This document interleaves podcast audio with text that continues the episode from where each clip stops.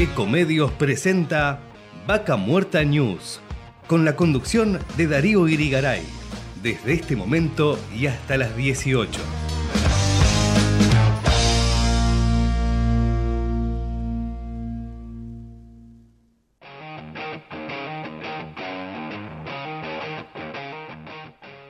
Hola, hola, hola gente, bienvenidos una vez más, muchas gracias por estar ahí del otro lado y estamos en directo desde el corazón de Vaca Muerta en la localidad de Anielo, en la provincia del Neuquén. Estamos recorriendo la edición número 106 de la tercera temporada de Vaca Muerta News Radio. Darío Brigaray es mi nombre y los voy a acompañar en el día de hoy para acercarles información de Vaca Muerta, noticias, entrevistas ya que cada semana tenemos más novedades porque Vaca Muerta avanza, progresa y no se detiene.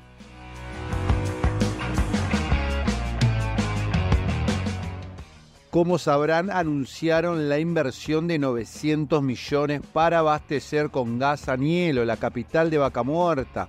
Se construirá una red de gas natural que beneficiará a 431 familias en la zona de la meseta y a 26 manzanas de la localidad. Se llevó adelante un nuevo encuentro del grupo empresarial Impulsamos Vaca Muerta, organizado por la editorial Patagonia Activa cada mes en la capital neuquina, con la intención de conectar al entramado local y a las empresas que están llegando a la región. Pasado por medio, se habló de la reciente misión comercial a Canadá y financiamiento a pymes.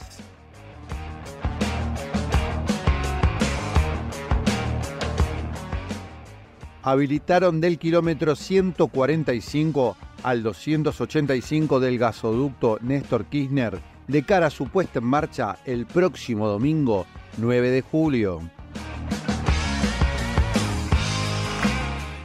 Avanza la ley de GNL. El presidente de IPF visitó la Cámara de Diputados y aseguró que se requiere un marco regulatorio y una política de Estado para valorizar el potencial de vaca muerta por su parte, Rolando Figueroa, diputado nacional por Neuquén y actual gobernador electo, pidió que se avance en el proyecto.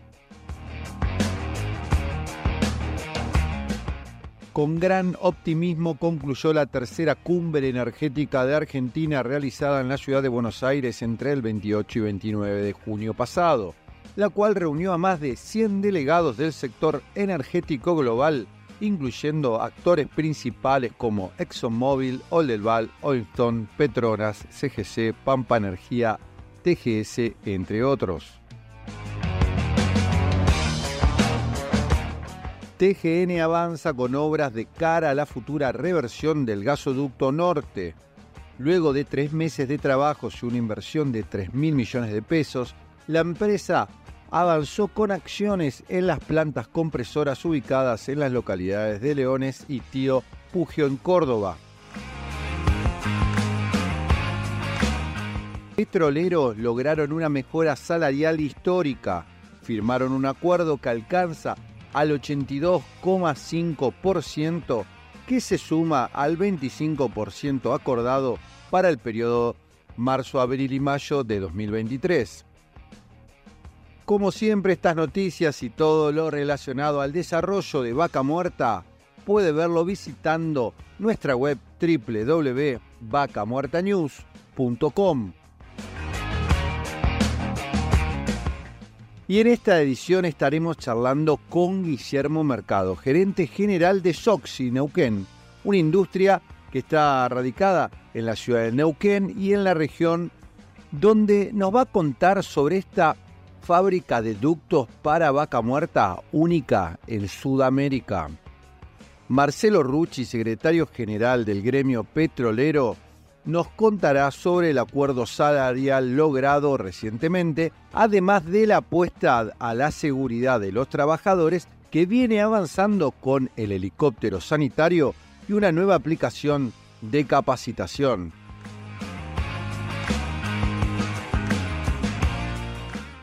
Ariel Rivero, intendente de Campo Grande, una comuna en la provincia de Río Negro, nos cuenta sobre el impacto que sufren por vaca muerta y sus expectativas a futuro. Para finalizar, estaremos en contacto con Javier Grosso, geógrafo y especialista en sismicidad, y nos va a relatar sobre los sismos que se sufren en Vaca Muerta y la supuesta relación con las fracturas y las acciones que algunas compañías comenzaron a tomar. Y así como ven, tenemos por delante un programa muy cargado y variado.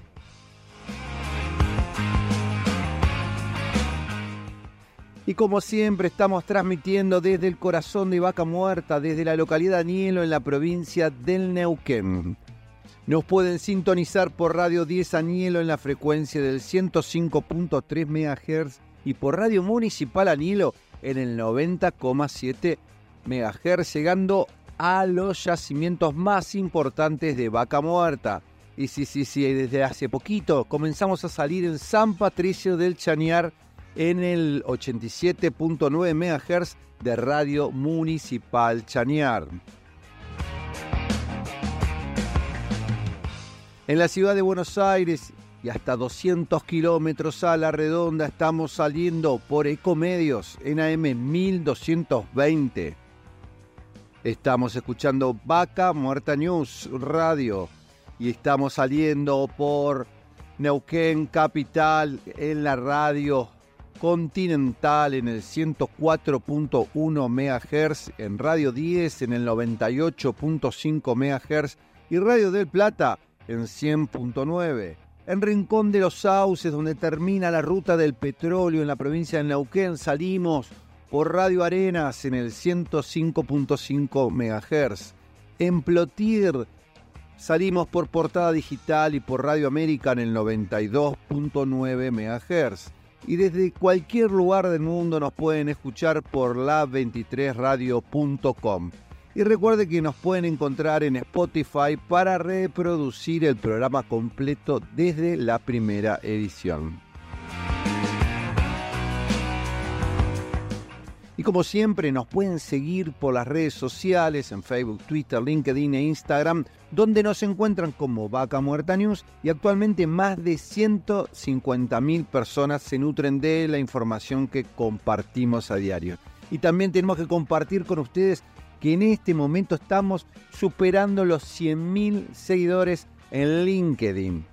Y no olviden de suscribirse a nuestro canal de YouTube donde podrán disfrutar de muchas de las entrevistas que hacemos en vivo durante la semana. Y ahí también les recomendamos que tilden la campanita para que reciban notificaciones de cuando estamos transmitiendo al instante. Y quédense ahí que en unos minutos seguimos con más Vaca Muerta News Radio.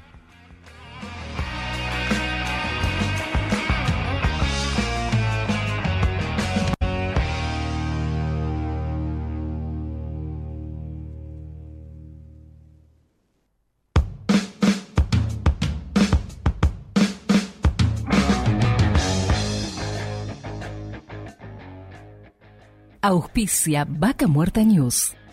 Pan American Energy. ExxonMobil Argentina. Tequepetrol. Shell Argentina. Petrol Sur Energía. Colegio de Ingenieros del Neuquén. Asperue y Asociados. Sindicato de Petróleo y Gas Privado de Neuquén, Río Negro y La Pampa. Río Neuquén, Distrito Industrial. Complejo 1 Chañar. MS Representaciones. SAC, Servicios de Asesoramiento y Capacitación. Inversión Vaca Muerta. CEPEC, Centro Patagónico de Entrenamiento y Capacitación. Datum, Medicina para Empresas. Hotel Cian Guenelén, Vaca Muerta.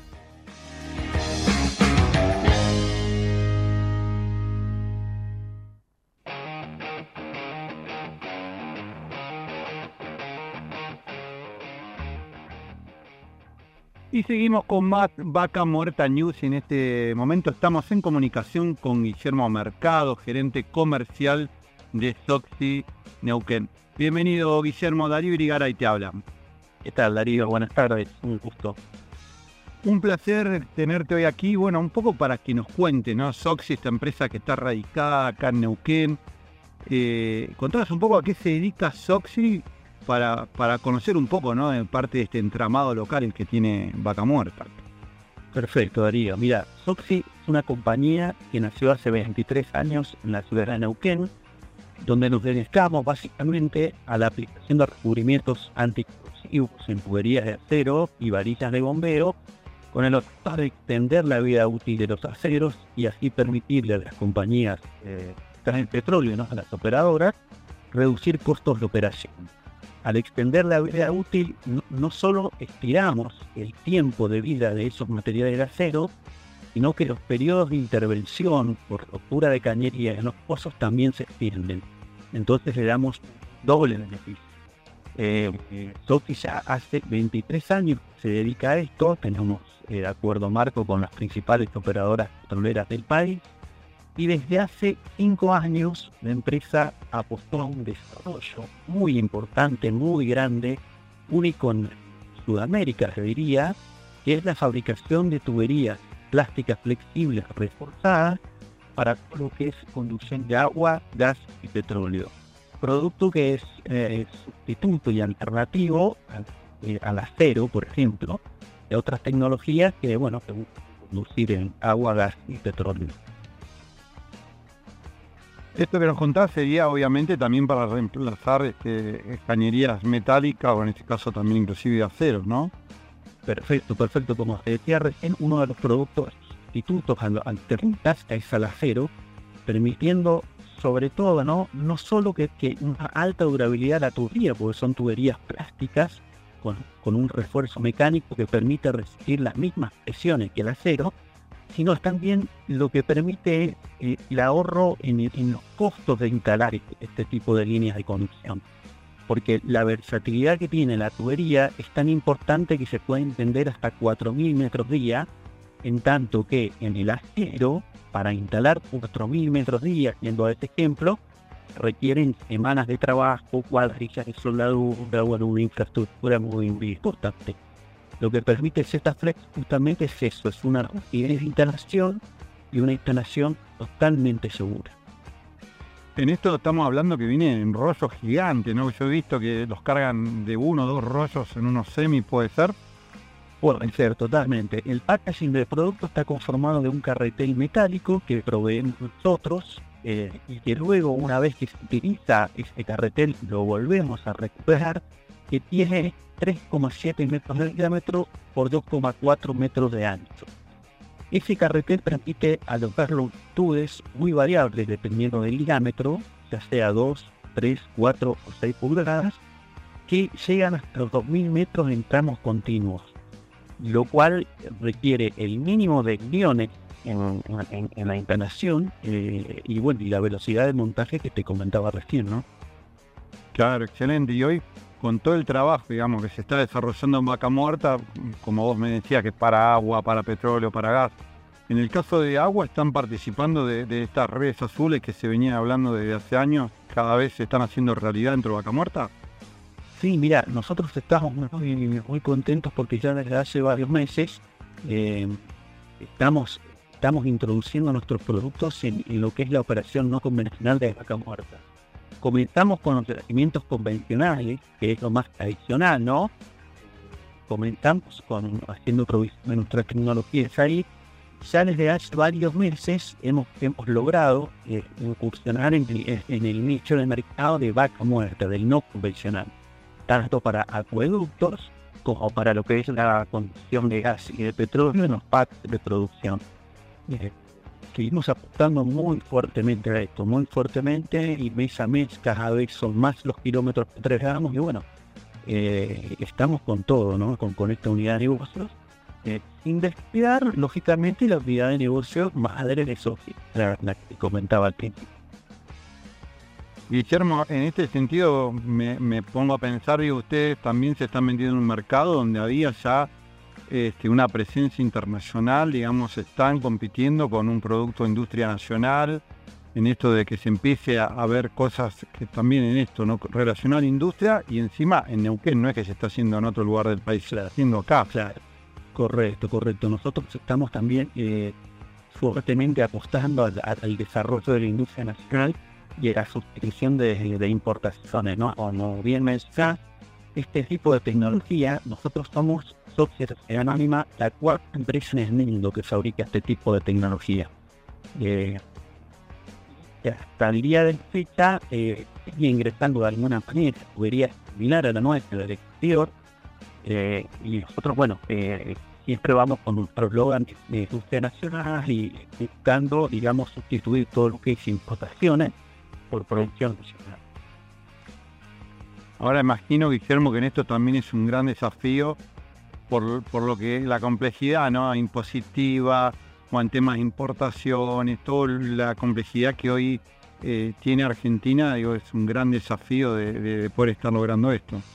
Totalmente, totalmente. Gran parte de, las materias primas que involucran la fabricación de estas tuberías es importada, ¿no? Y, muchos componentes requieren hoy en día en el contexto en el, que, bueno, está el, país, de, de, aprobaciones para la importación suelen demandar demasiado tiempo, eh, implican que lo que uno planifica por ahí no se ajusta a la realidad. Eh, y es, muy difícil tratar de, llevar adelante la, la, fabricación como uno lo, planifica. Pero bueno, en este sentido nos estamos adaptando de la mejor manera posible, contrarrestamos esas dificultades con una muy rápida velocidad de respuesta que le damos a nuestros clientes. De hecho, hoy en día es una de las principales herramientas de, venta que tenemos, la capacidad de respuesta ante un requerimiento, ¿no? tenemos la fábrica no que estamos en la, puerta de todos los principales yacimientos del país. Eh, ahora, eh, eh, es, una punta de lanza importante para nosotros, la, capacidad de respuesta una vez hemos logrado resolver esos problemas que, que mencionaba vos, ¿no? Como por ejemplo los, de importación. Hoy, hoy ¿qué, ¿qué, cantidad de productos importa? Porque no, no sé, no, no sé con qué están fabricando lo que están haciendo ni tampoco imagino si la maquinaria puede tener la posibilidad de ver cosas que se hacen en otro lugar del país y, me dice traemos máquinas de Italia, traemos equipos de, otro lugar del mundo para la fabricación de los caños. ¿Qué, implementos tienen importados ustedes? Mira, el, equipo que trajimos lo trajimos desde el exterior.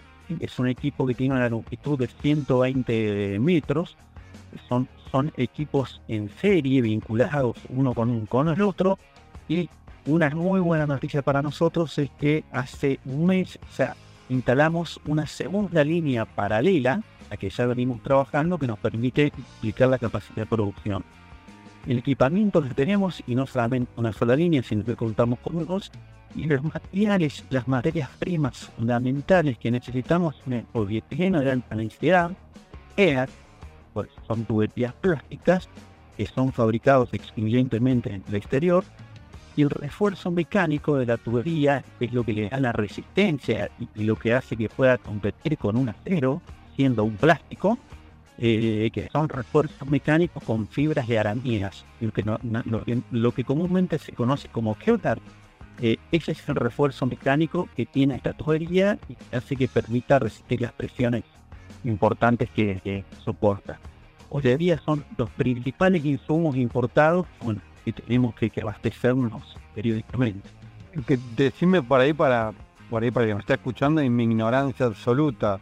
El Kevlar es el que se usa, digamos, en los chalecos de antibalas. Exactamente, sí. Por eso te lo mencioné. El, técnicamente son fibras de Te lo denominé Kevlar porque es el, término que por ahí uno conoce y asocia justamente a los chalecos antibalas. Son fibras de una altísima resistencia que que al, entramarse, digamos, en, la fabricación de tubo, hacen que tenga una resistencia mecánica increíble. Es un tubo plástico que soporta hasta 3.000 psi de presión, que traducido a kilogramos sobre centímetro cuadrado son 200 kilogramos de presión. Es, una resistencia asombrosa para una tubería plástica, ¿no? Bueno, y esa resistencia se la imparte este entramado de fibra de, de o kevlar. Excelente. Y, ahora me parece increíble que esto se esté fabricando en Neuquén. Que eh, convengamos que no es una provincia que tenga tanta industria. Y la verdad que es un orgullo que poder contar ¿no? que esto se está haciendo en Neuquén, que está cerca de la demanda, tan necesario para Vaca Muerta, porque digamos, hoy es complejo, ¿no? Toda la logística que tiene Vaca Muerta y ustedes están acá. Me preguntaba, digo, ¿Qué capacidad hoy tienen? ¿Cuántos metros están produciendo hoy al mes o, al día? No sé. Este, nosotros iniciamos eh, una capacidad de producción, una capacidad instalada, ¿no? De 15 kilómetros mensuales. Al incorporar esta segunda línea paralela, gemela, la que ya habíamos instalado, estamos en el orden de poder producir 30 kilómetros mensuales. Esta tecnología es un producto relativamente nuevo que se está arraigando en el mercado petrolero y que está empezando a dar sus primeros pasos. Nosotros hoy en día tenemos, ya hemos llegado a los 100 kilómetros de tuberías instaladas de 2 a 6 pulgadas. Bueno, apuntamos que haya un crecimiento exponencial, no por todos los beneficios que te comentaba. Hoy en día estamos en una capacidad eh, utilizable de cerca del 35 al 40% eh, de nuestro tamaño. Y bueno, nuestro objetivo es ir eh, periodo a periodo incrementar esa capacidad y, poder dar, dar, el máximo aprovechamiento de las dos líneas. La verdad que excelente. El otro producto, como decía, el Kevlar es importado. El otro producto que utilizan ustedes se, se consigue en Argentina no, son de fabricación eh, internacional también, son los polietilenos. Hay, hay dos variantes de polietilenos porque nuestra tecnología eh, tiene dos versiones. Una para baja temperatura del petróleo, del agua o del gas y otra para una temperatura mayor. Entonces son dos versiones de, polietilenos que se fabrican en, distintos lugares, pero que excluyentemente son de fabricación internacional. Por eh, digo, hay algún tipo de eso que se fabrican en Argentina, pero digamos no está dentro de los estándares que ustedes requieren. Exactamente, no está dentro de los estándares que, se requiere. Esta tecnología se fabrica según estándares internacionales, API, y, bueno, los materiales que Soxy ha seleccionado son excluyentemente eh, materiales que deben ingresar al país. Claro. Así que bueno, este digamos el gran desafío que tienen de, de poder ir este, sumando, digamos, trabajo argentino, pero bueno, con esta parte que imagino que es compleja porque, bueno, tener eh, stocks y mañana eh, decir, che, vamos a activar toda la línea para poder, este, comercializar esto que nos están pidiendo, tienen que disponer de tener la materia prima para poderlo producir. Sí, sí, en algunos casos se nos ha facilitado bastante porque algunos de los proveedores, al ser proveedores internacionales que de gran eh, ellos hacen la nacionalización del producto. Entonces ahí se nos ha facilitado un montón porque bueno, ellos tienen volumen de comercialización muy alto y nos permiten eh, abastecernos de los productos que hasta ahora le hemos solicitado. Vamos manejando stocks muy grandes, por esto que mencionás vos, eh, para, bueno, para no quedarnos escasos de, de, materia prima un requerimiento de nuestro cliente. A la fecha no hemos tenido de, abastecimiento de materiales. Pero bueno, también aparecen estas, cuestiones que informabas vos sobre las cosas que hay que importar directamente. nuestro país por ahí tiene una, variable de complejidad mayor. Un dato que me olvidé preguntar, ¿no? Eh, hoy, ¿qué cantidad de metros cuadrados tiene el predio eh, en general y cuántos tienen cubiertos y qué cantidad de empleados tienen hoy trabajando en la fábrica? Mira, Sociedad Anónimas, toda la organización tiene alrededor de 300 personas eh, entre las distintas unidades de negocio. La unidad de negocio ZFlex, que es sobre la que estamos hablando, las tuberías flexibles, tiene una cantidad de personas que están en orden de las 30 personas.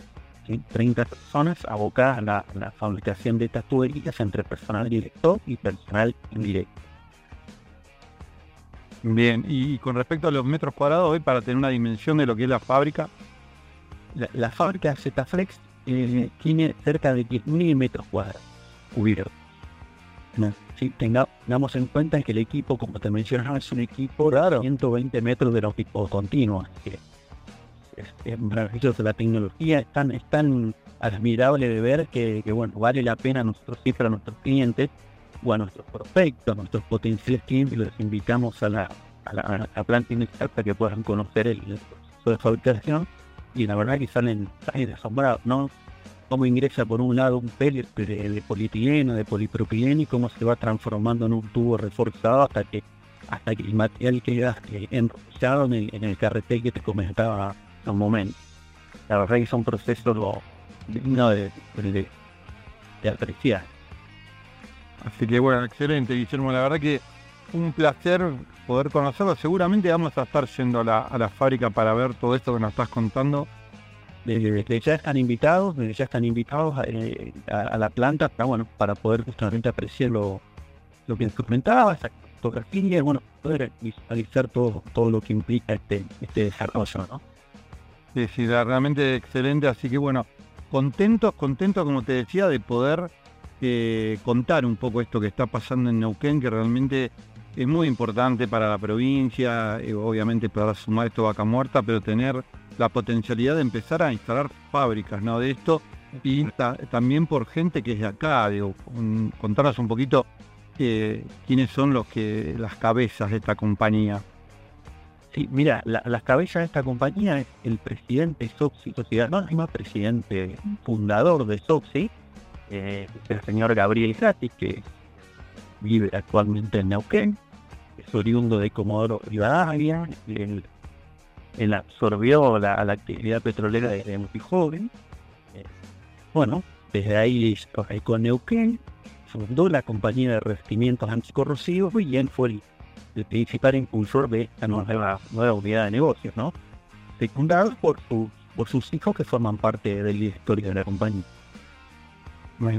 Así que ya, que es industria nacional, eh, las cabezas de la compañía son, son personas locales.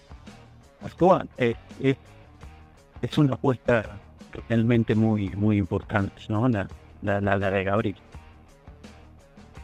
Guillermo, te, te, agradecemos mucho el contacto y bueno, estaremos por ahí visitándolo. Te agradezco mucho a vos, Darío, el, el interés de poder comentar lo que hace la compañía, que siempre es, es importante para nosotros bueno, te dejo un abrazo grande y estamos en, contacto próximamente, espero que en, que nuestra planta industrial.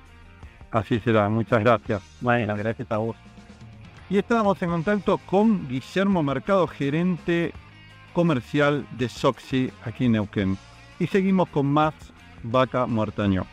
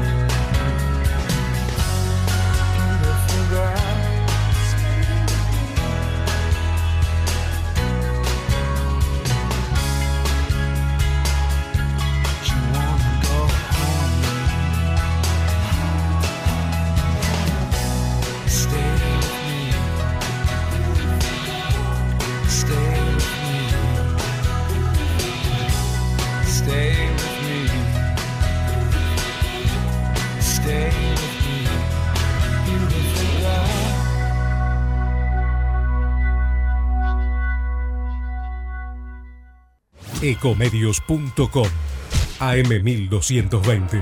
Estamos con vos. Estamos en vos. Ay, pero qué tarde, ¿qué se me hizo? Me tengo que apurar porque si no, no llego, no llego, no llego. No, pero seguro, ¿qué problema? Eh, bueno, vamos a encontrar una solución. Bancame ahí que en dos minutos estoy con vos.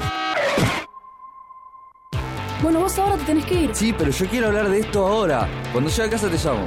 Te... Tres de cada diez muertos en el tránsito son peatones. Cruzá siempre por la senda peatonal o esquina, respetando los semáforos. Allí, todos los vehículos deben darte prioridad. Luchemos por la vida. Descarga gratis de tu celular la aplicación Ecomedios. Podés escucharnos en vivo, informarte con las últimas noticias y entrevistas en audio y video. Búscala y bajate la aplicación Ecomedios. Podés vernos en vivo en ecomedios.com. Ecomedios.com. Contenidos audiovisuales. Conectate con nosotros. Eco arroba ecomedios.com. Estás en Ecomedios, escuchando Vaca Muerta News.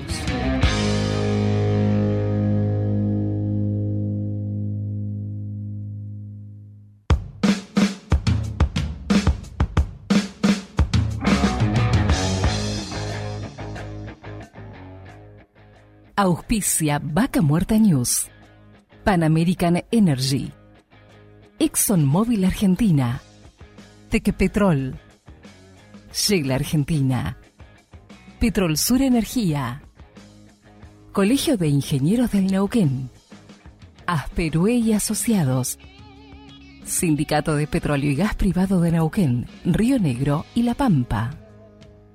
Río Neuquén, Distrito Industrial. Complejo 1 Chañar. MS Representaciones. SAC, Servicios de Asesoramiento y Capacitación. Inversión Vaca Muerta. CEPEC, Centro Patagónico de Entrenamiento y Capacitación. Datum, Medicina para Empresas. Hotel Cian Guenelén, Vaca Muerta.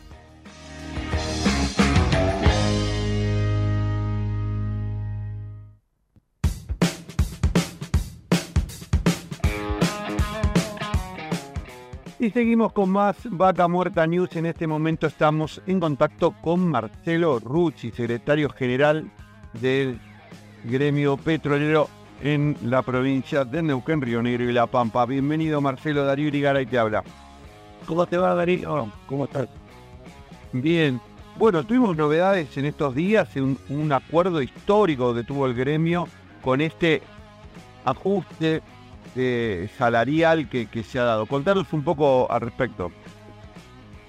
Yo considero que es un acuerdo histórico por, por dos motivos. ¿no? Uno es, eh, digamos, el porcentaje que hemos podido conseguir, es un porcentaje muy importante, atado a dos cláusulas de revisión, que en el peor de los casos la inflación se disparara, eh, eh, ajustamos rápidamente eh, pudimos poner una cláusula más en octubre, eh, pero fundamentalmente porque en toda esta especulación de la inflación, de los momentos políticos, cambio de gobierno y todo, siempre recaía eh, en los trabajadores estos vaivenes, ¿no? O sea, la, el, las consecuencias siempre la, pagaban los, los, trabajadores. Y ahora nosotros hemos planteado que eh, esto tiene que ser, en todo caso, un riesgo, empresarial, ¿no? De los trabajadores. No se puede especular todo el tiempo con todo y que siempre la variable sean los trabajadores. Así que nosotros decidimos cerrar los nueve meses que nos quedaban, cerrarlo eh, en, tres tramos eh, eh, trimestrales del 27%, distribuido dentro, de esos meses, pero cerrado al final de la paritaria. Creo que se hicieron dos cosas muy importantes porque le damos la seguridad a, lo, a, los compañeros que de acá al primero de abril eh, nada puede hacer variar salvo que se supere, eh, hay dos posibilidades, que se supere la inflación, que se desborde la inflación, que haya pico de inflación importante, nosotros con la cláusula de revisión rápidamente eh, quedamos igualados. Y en el mejor de los casos que la inflación bajara, que la pudieran sostener en porcentaje más bajo, vamos a ganar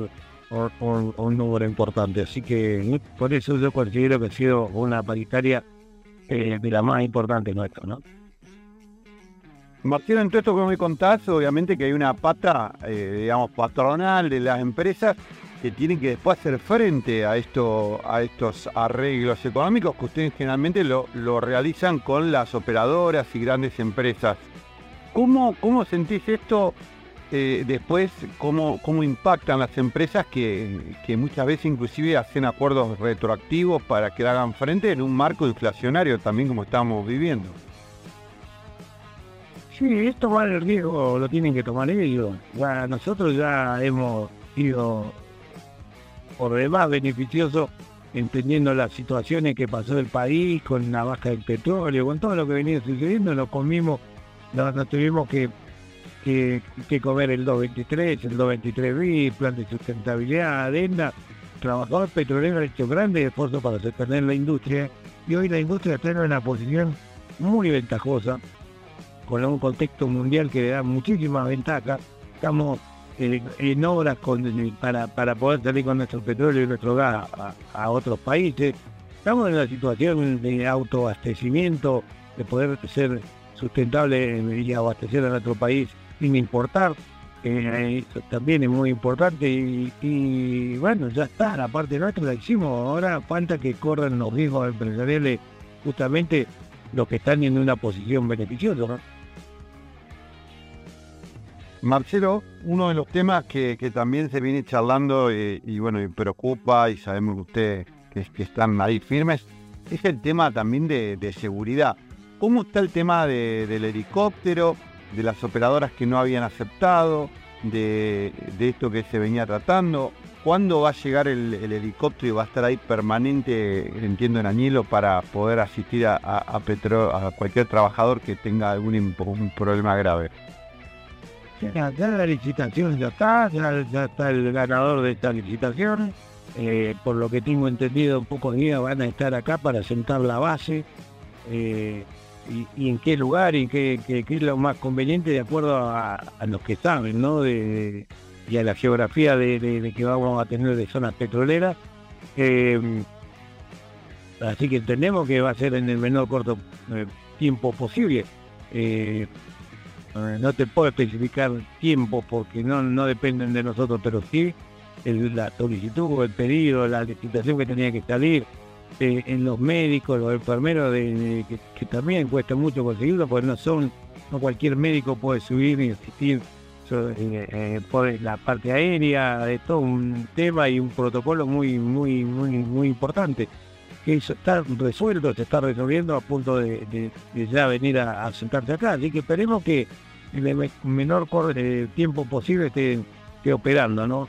Y después con la aplicación, con la app, eh, sorprendido porque ya tiene ahí 900 certificaciones de, compañeros que han empezado a, anotarse y a, realizar los cursos de, de, esto de que salvan vidas, no hay reglas que salvan vidas, eh, curso importante y ya me contaban a la gente que está administrando esto que hay alrededor de 22.000 inscritos, así que eso da un buen resultado. Eso no, nada más. Contando, Marcelo, un poquito en profundidad por ahí para el que nos está escuchando que no sabe de qué, qué, de qué es esta app y qué sería lo que, que están haciendo. Es una aplicación donde primero eh, eh, dan las reglas que salvan bien, todas las posibilidades que nosotros tenemos de, de, aprender de la industria para poder eh, trabajar en forma segura. Y después tenemos un condimento más, que es el condimento de, poder actuar entendiendo de que no, no están dadas las, situaciones o las condiciones para, para realizar una tarea o una maniobra. Eh, eh, mismo trabajador puede, puede parar esa maniobra. Así que ser un condimento más, algo importantísimo que nos está dando eh, buenos resultados. Evidentemente trabajamos en una industria de riesgo, eh, no vamos a, eliminar todos los riesgos porque justamente la industria es así, pero te puedo asegurar que eh, al haber interés de la gente, al haber tanto de inscripto, eso habla muy bien, ¿no? Contanos un poco en qué, consiste concretamente la, una capacitación. Capacitaciones, capacitaciones, aparte de las capacitaciones que pueda, esto no suple las capacitaciones que puedan dar las empresas en cada una de, su área, ¿no? En su empresa. Esto es un complemento que, está dando y obviamente que las empresas también tienen la obligación de capacitar a su gente, no va a ser todo por app, pero es un complemento más donde se le da mucha información a los trabajadores de los riesgos que pueden correr en diferentes situaciones, trabajo en altura, eh, espacio confinado, tensión, eh, presión, eh, y bueno, un montón, una actividad tan amplia como la es la nuestra, un montón de situaciones que son, digamos, se empieza por ahí porque son las que más accidentes causan. Claro, bueno, con, muchos que, que charlamos, este, inclusive entrenadores, y muchos dicen hacen las capacitaciones y después a veces uno se va confiando porque sabe que todo es repetitivo, muchos trabajos y a veces deja de hacerlos. En esto, ¿qué se, qué se intenta? Eh, un poco recordarlo, pero también esto de, poder tener una lista, de decir, che, tengo que chequear esto, esto, esto, de, acercarle eso y recordárselo más frecuentemente. Sí, tiene que ver con las capacitaciones y eso también tiene que ver con el grado de interés que le dé cada uno, ¿no? Eh, yo entiendo de que hay mucha expectativa porque si tenemos 22.000 inscritos, tenemos prácticamente todos los trabajadores eh, que voluntariamente se están inscribiendo para, para aprender, para saber y obviamente que es para, para que sepan que pueden llegar eh, sanos y salvos a su casa cuando vuelven, ¿no? porque están dadas las la herramientas para poderlo hacer. Y están dadas las condiciones también, porque ya te digo, cualquier trabajador puede parar una maniobra si considera que no, que, no están dadas las condiciones de seguridad. Así que eh, esto ha protegido mucho a los compañeros aparte lo certifican los trabajos que las capacitaciones que están haciendo, que también les va a servir como una como un elemento de, presentación en el, caso de que cambien de empresa o que se vayan y vuelvan o que tengan que eh, seguir en la industria con capacitación. Esto es un, un plus importante también. El pasado martes hubo una asamblea muy importante en Añelo. Contanos un poquito qué, qué es lo que se charló y, bueno, cuál fue un poco lo, lo que se palpitó en el lugar. Era dos temas fundamentales, ¿no? La presentación y lo que venimos haciendo de informarles cara a cara a los compañeros de cómo venimos avanzando. En este caso era el tema paritario. Y después la situación difícil que están pasando los compañeros en, en que hay una empresa que, que no les paga los salarios, que está paralizada, de que hemos golpeado todas las puertas y uno no, no responde a qué es lo que van a hacer. Y acá la amarilla de la solución a esto la, tiene el Estado, ¿no? Si hay una empresa, una productora, y no está cumpliendo con lo, con lo que lo que se le exige cuando se le da una concesión, la tienen que sacar y poner alguna empresa que quiera, quiera poner en, producción el yacimiento, que haga inversiones y que no corran riesgo los trabajadores, como ahora que no, no están trabajando, no están cobrando y nadie, pero no hay nadie que diga algo. Es una silencio absoluto. Entonces, hemos dicho de que tienen un plazo de 10 días y no vamos a paralizar la, actividad en toda la cuenca. O sea, la, la, eh, la, idea es que se paralice la actividad total por esta, esta cuestión que está sin resolverse.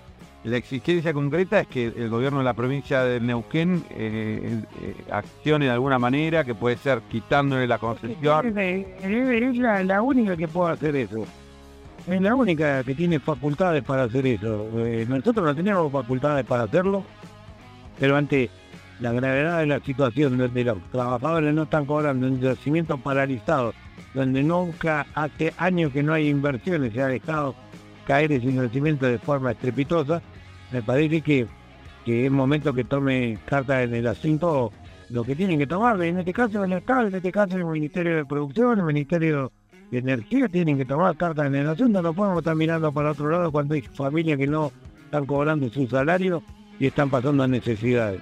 Y esto lo tienen que hacer, ¿no? Bueno, en su momento salió un comunicado eh, también diciéndole que aparte estaban sin cobertura de obra social, que esto era, era mentira. Porque... No, no, no, eso es mentira. Nunca nosotros hemos dejado, ni en pandemia, donde no había aporte, a ningún compañero sin la obra social, es una mentira. Es una mentira de gente que no sabe de lo que está hablando, ¿no? Porque fue, salieron unos... Una, unas personas que no tenían ni idea de lo que estaban hablando. Eh, en este sentido, serían alrededor de 15 trabajadores hoy que, que están, eh, eh, digamos, sin percibir el salario. ¿Ya hace cuánto tiempo? No, el mes pasado cobraron una parte, este mes todavía no han cobrado. No, no han cobrado la otra parte que tenían que cobrar. Así que, y no se sabe qué va a pasar para adelante. Por eso te digo, de, incertidumbre total, ¿no? La gente no sabe si la van a echar, si va a seguir trabajando, si qué es lo que va a pasar no sabe nada porque no toma intervención en lo que tienen que tomar intervención y definir esto. Bien. Marcelo, eh, eh, mirando un poco lo que se viene, te cambio de tema, pero bueno, un poco también en esto. ¿Cómo ves un poco el futuro de Vaca Muerta con todos estos cambios políticos que se vienen en la provincia de Neuquén, con el nuevo gobernador electo Rolando Figueroa? ¿Cómo, ¿Cómo tenés perspectivas con respecto a lo nacional? ¿Cómo lo estás viendo? Hay un cambio de gobierno en la provincia que, que va a tener que tomar la rienda de una provincia que está en una situación difícil. Nosotros auguramos que tenga mucha suerte el, nuevo gobernador porque la vamos a necesitar todo en Neuquino y, que puedan caminar eh, digamos, en nuestra provincia esta actividad cuando que no se hicieran este tipo de cosas que está sucediendo ahora, por ejemplo, en Picú. Y a nivel nacional es todo una incógnita, ¿no?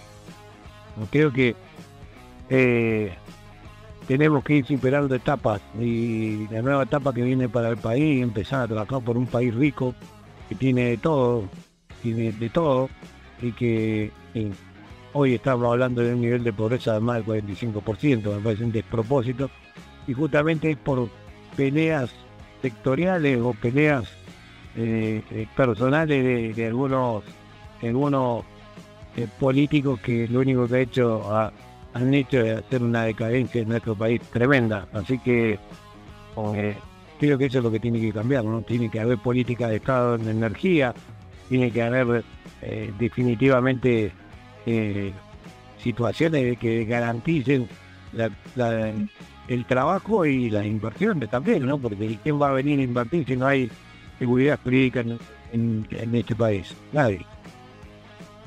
¿Y cómo, cómo ves vos el tema de infraestructura eh, y el tema de, a veces también, ¿no? De, del reclamo de, ante falta de infraestructura, pero que impacta en cortes de ruta, que no se puede ir a trabajar.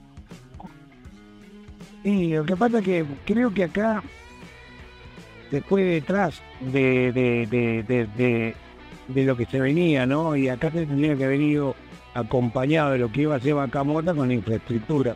Y hoy lo estamos padeciendo y cuando lo dijimos no lo nadie. Y hoy es una realidad.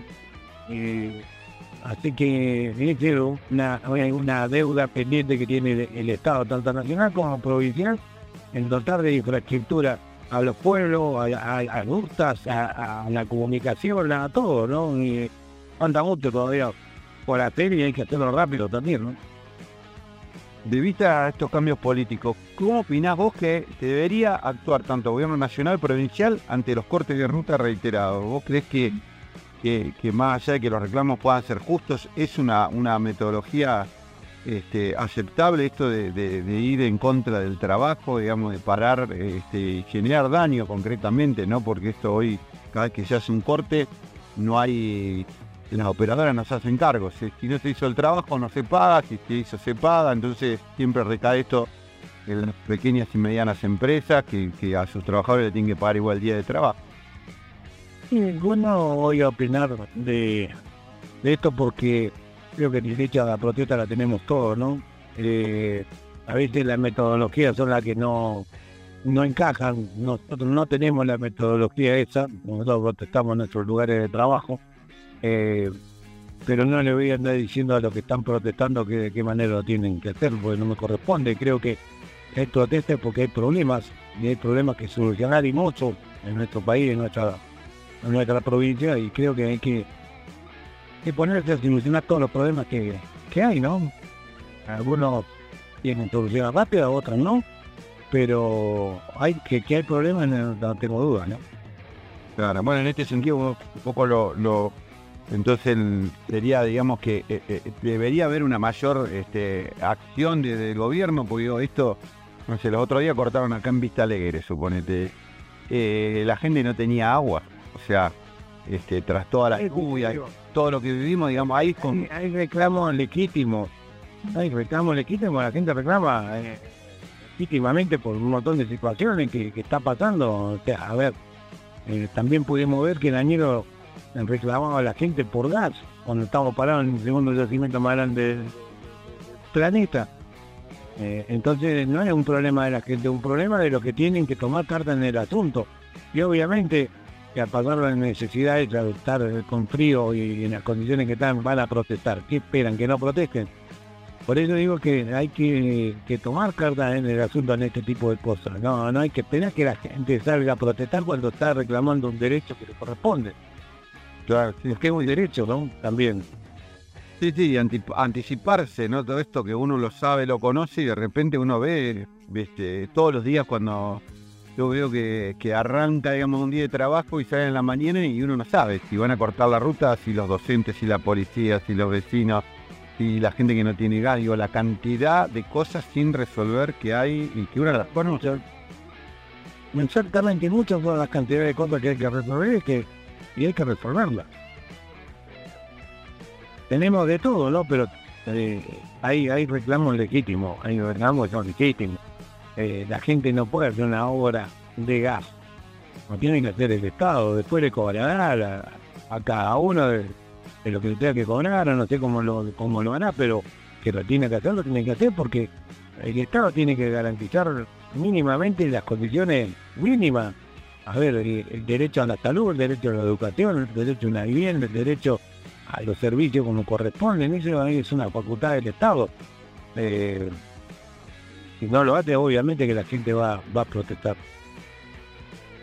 Marcelo, te, agradecemos por el contacto y bueno, esperemos que se, empiece a ordenar un poco esto y se pueda poner cada vez más en marcha Bacamón.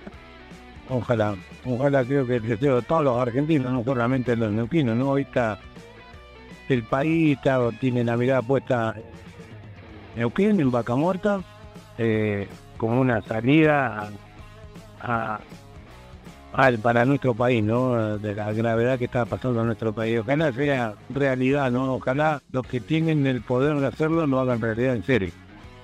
Ojalá. Muchas gracias, Marcelo. No, por favor, gracias. Y estábamos en contacto con Marcelo Rucci, secretario general del gremio petrolero, que nos contaba un poco todo lo que se está viviendo en torno al trabajo y vaca muerta. Y seguimos con más Vaca Muerta News.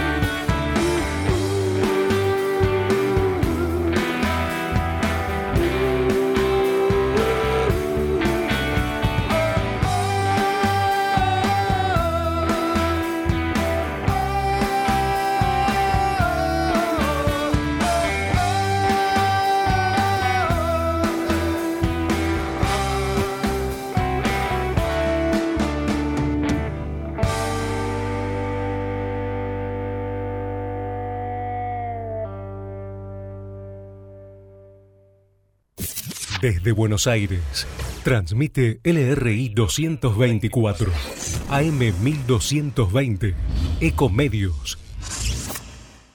Podés vernos en vivo en ecomedios.com. Ecomedios.com. Contenidos audiovisuales. Conectate con nosotros. Línea directa 4325 1220. Estás en Ecomedios escuchando Vaca Muerta News hasta las 18.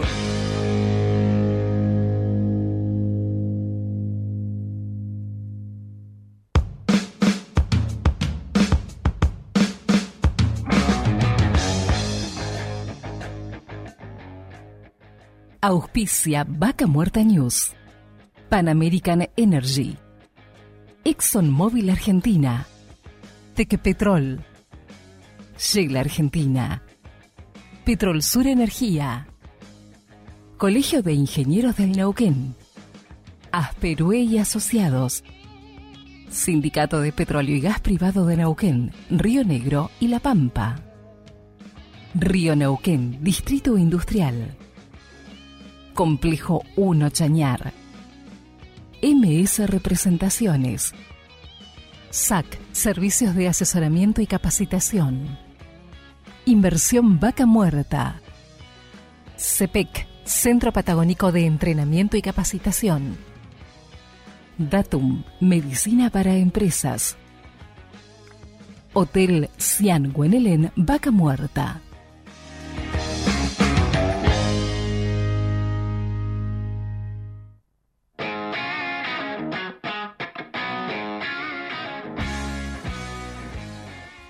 Seguimos con más Vaca Muerta News y en este momento estamos en contacto con Ariel Rivero, intendente de Campo Grande en la provincia de Río Negro, una de tantas localidades donde impacta el desarrollo de Vaca Muerta. Bienvenido a Ariel Darío y te habla.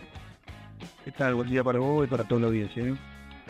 Ariel, contanos un poco eh, sobre Campo Grande, por ahí para los que nos escuchan, dónde está ubicado y cuál es su vínculo hoy con Vaca Muerta. Bueno, Campo Grande es una, son cuatro localidades que componen Villa Manzano, San Isidro, Sargento Vidal y El Labrador. Está anclado sobre la Ruta Nacional 151, es la entrada a la Patagonia por el norte de la provincia de Río Negro. Ahí te cruzas con uno de los pueblos que es Sargento Vidal. Y después se desprende la ruta provincial 69 que pasa por San Isidro, Villa Manzano, que es el pueblo, pueblo principal, y El Labrador, esos tres pueblos componen la comuna de Campo Grande. Estamos a 35 kilómetros del gasoducto Néstor Kirchner y a 50 kilómetros del epicentro que es Vaca Muerta, que es la localidad de Niero. Eso es Campo Grande y la verdad que es un pueblo que está, por supuesto, que está dentro de Vaca Muerta, que es Río Negrino y que está creciendo mucho con una demanda, importante de servicios, bueno, que hay que resolver, ¿no? Con esto, bueno, me contabas vos fuera de aire el, el, impacto que está teniendo Vaca Muerta y que de repente no está a la altura de, de, de, este crecimiento que se está dando.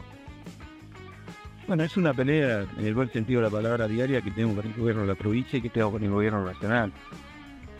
Me parece que no han tomado dimensión de este crecimiento que tiene Vaca Muerta, de lo que trae aparejado, la demanda que trae aparejada Vaca Muerta el proyecto que todo el mundo habla, que supuestamente está salvando a la Argentina, los principales dirigentes, digamos que van a elecciones en los distintos partidos, hablan de que Vaca Muerta va a solucionar el problema de Argentina. Bueno, en, ese, en esa roca, en esa gran roca donde nosotros estamos arriba hay problemas, hay demanda de la sociedad que lamentablemente no se pueden resolver. Yo siempre digo que Río Negro ha perdido mucha identidad respecto de Vaca Muerta todos los accesos que, entran a la provincia de Río Negro están totalmente deteriorados. La Ruta Nacional 151, por ejemplo, que donde se traslada muchísima de la, de la arena que necesita Vaca Muerta para funcionar, viene por esa ruta nacional y es un desastre. La Ruta 69, donde pasa casi la totalidad de la logística que necesita Vaca Muerta para funcionar, que es Río Negrina, que pasa por enfrente de mis tres pueblos, está totalmente deteriorada. La última vez que se hizo la hice yo en mi primer gestión de gobierno allá por el 2006-2007. ¿Qué quiero decir con esto? Que tenemos problemas, digamos, de servicios esenciales, como el tema de salud, de seguridad, de educación. Esto tiene un crecimiento constante. Lo que le pasó a Nielo lo que le pasó a Ñero le puede pasar a los pueblos pionerinos. Entonces me parece que, la, que el gobierno central, el gobierno nacional y el gobierno provincial tienen que de alguna manera hacerse cargo de esto que son servicios esenciales. Si yo esto lo planteara en Buenos Aires o en cualquier lugar del mundo, decir que en la segunda reserva mundial de gas pasan todas estas cosas, mm, algunos no lo, van a creer. Estoy en una charla los otros días en Neuquén, donde en el 2028-2029 vamos a duplicar o vamos a triplicar la producción de gas. Imagínense ustedes la cantidad de gente que va a venir a vivir acá y que lamentablemente no vamos a, no vamos a poder cumplir con los servicios esenciales que tiene que tener la población. Yo tengo un municipio ordenado, tengo un municipio, digamos, que no gasta más de lo que entra. El día viernes pagué sueldo, pagué aguinaldo, hago obra pública con dinero municipal, pero no me alcanza para hacer una ruta, no me alcanza para hacer un hospital, no me alcanza para tener un modelo de seguridad con la prevención que necesita eh, toda esta región. Esto es lo que vengo diciendo hace mucho tiempo, y lo dije en el año 2014 que había que concesionar la Ruta Nacional 151 desde Catriel a Cipolletti, en el 2014, y sigo sosteniendo lo mismo. Creo que hay que concesionar ruta, hay que cobrar peaje, pero no a la gente que vive acá, sino a toda la gente que tiene que ver con este gran desarrollo que Vaca Muerta, bueno, que está trayendo estos problemas, y que bueno, estamos en un momento complicado. Claro, eh, eh, recién te escuchaba atentamente y vos me decís que está hecho un desastre. Traté de ser un poquito más gráfico porque realmente a veces, y uno que transita por ahí, este, la palabra desastre a veces parece que queda chico. Existe por en el, todo el tiempo está asfaltado con pozos o hay parte que ya desapareció la ruta. ¿Cómo, cómo es la? Está totalmente ondulada. Imagínate que pasan 300, 400 camiones por día. O sea, la ruta, la ruta fue una ruta muy bien hecha, la hizo la empresa Equimac, hicimos la rotura de la, de la ruta nacional 151 con la 39. Ahora, si vos en una localidad de Vaca Muerta, donde se están llevando toda la riqueza, no tenés patrullero, por ejemplo, yo tuve 35 días sin patrullero en Campo Grande. ¿A vos te parece que en, la, segunda reserva mundial de gas no tengamos patrullero para recorrer un diámetro o un ejido de, aproximadamente 50 kilómetros alrededor, ¿a vos te parece que tengamos un hospital como el que tenemos, donde no tenemos profesionales, donde no podés contener los profesionales porque un profesional acá en la salud pública gana 350 mil pesos y a, 10 kilómetros en vaca muerta gana 800 mil o un millón de pesos? Entonces, ¿qué quiero decir con esto? Que tiene que tener una mirada a la vaca muerta distinta a otros sectores por lo que genera Vaca Muerta y por la demanda que tiene la población que vive en Vaca Muerta. Yo todos los días recibo gente que se quiere venir a vivir a Campo Grande, porque Campo Grande todavía es un lugar muy tranquilo. Entonces, tiene que haber una mirada distinta respecto de otras regiones. Pero primero porque se están llevando la riqueza que tiene Vaca Muerta, de la cual somos parte. Y segundo, porque es necesario que la gente pueda tener estos tres servicios esenciales que te lo dicta la Constitución Nacional, o sea, la educación, la seguridad y la salud son servicios que tienen que estar para la gente. Y hoy en esta región, y fundamentalmente aquí en Campo Grande, eso no lo tenemos. Ariel, hace días atrás hubo corte de ruta, bueno, varios cortes de ruta hubo en lo que va del año ahí en tu localidad. ¿Cuáles son los reclamos habituales que están teniendo por parte de los manifestantes? Bueno, el reclamo es por lo que yo te digo y fundamentalmente por el tema educacional. Están pidiendo una escuela nueva en, San Gir.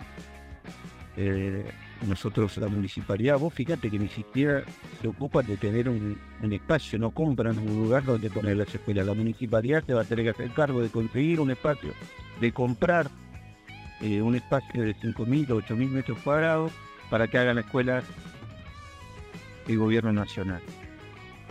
Después hay otra falencia que es, hay cosas, errores terribles. En este caso el ministro de Educación hacía 19 años que este municipio firmaba convenios con el Consejo de Educación, con el Ministerio de Educación. La municipalidad se hacía cargo del mantenimiento de la escuela, de los comedores y del transporte. Este año, un año electoral, no nos permitieron firmar este convenio. Y hoy los chicos que van al colegio primario y secundario están sin transporte y los comedores no funcionan. ¿Por qué están sin transporte? Porque no les pagan el transporte. Cuando tenían el convenio con la municipalidad, nosotros lo primero que hacíamos era pagar el transporte. ¿Por qué no tienen comedores? Porque a veces no hay, no hay porteros y también porque la comida, la mercadería, no la compran en Campo. La traen de Roca, la traen de Fernández Oro. De eso se trata. O sea, de tener sentido común. ¿Cuál es el motivo que nos sacaron los convenios? La verdad que nunca nos explicaron. Hace 10 días estuvo la gobernadora, le volví a decir estos problemas y la verdad que le da la sensación de que no se ponen en lugar de la gente cuando toman estas decisiones.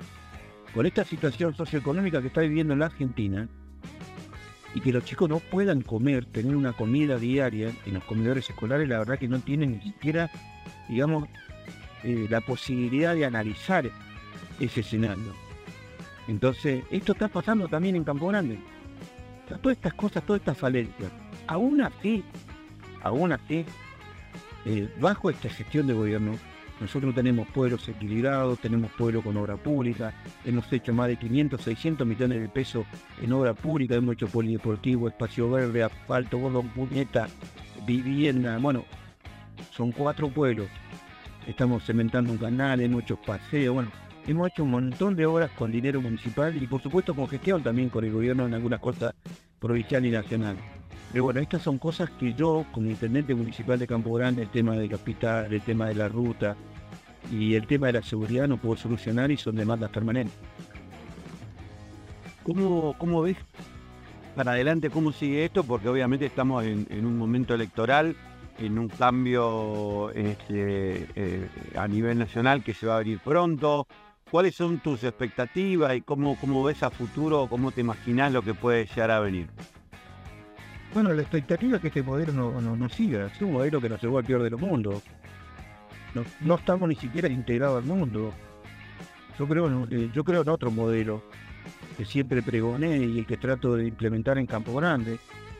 El modelo del trabajo, el desarrollo, la generación de empleo, de la capacitación, de la formación, de trabajar todos los días, de que nuestros hijos sean mejores que nosotros. Me parece que ese es el camino, volver al camino de los valores, pero fundamentalmente el camino del trabajo. Acá hay que levantarse todos los días a trabajar, no hay otra manera.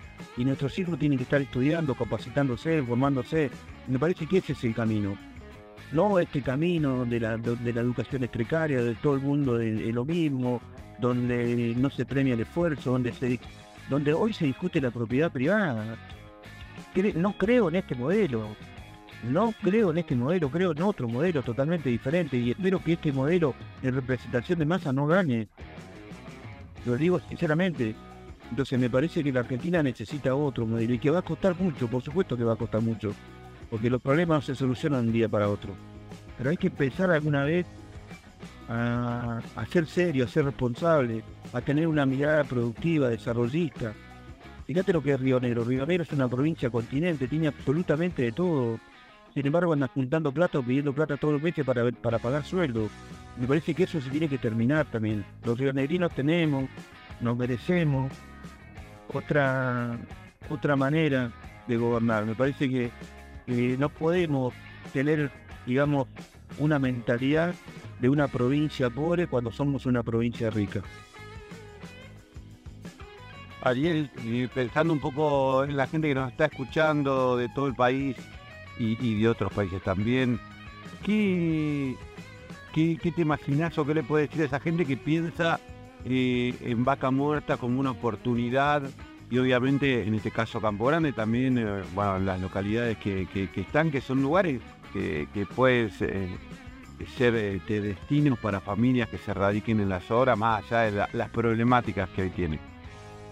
Yo le digo a la gente que escucha que no se vengan a vaca muerta de un día para otro, que, piensen que esto no es ahí, que tenemos problemas y que los gobiernos provinciales, de una vos fíjate la cosa, yo lo comparo a Neuquén con Río Negro. Eh, Neuquén hizo rutas muy rápidamente. Eh, hay, hay, hay otra iniciativa, eh, hay más inversión pública. Nosotros en Río Negro no avanzamos una ruta, no sé, no sé hace cuánto.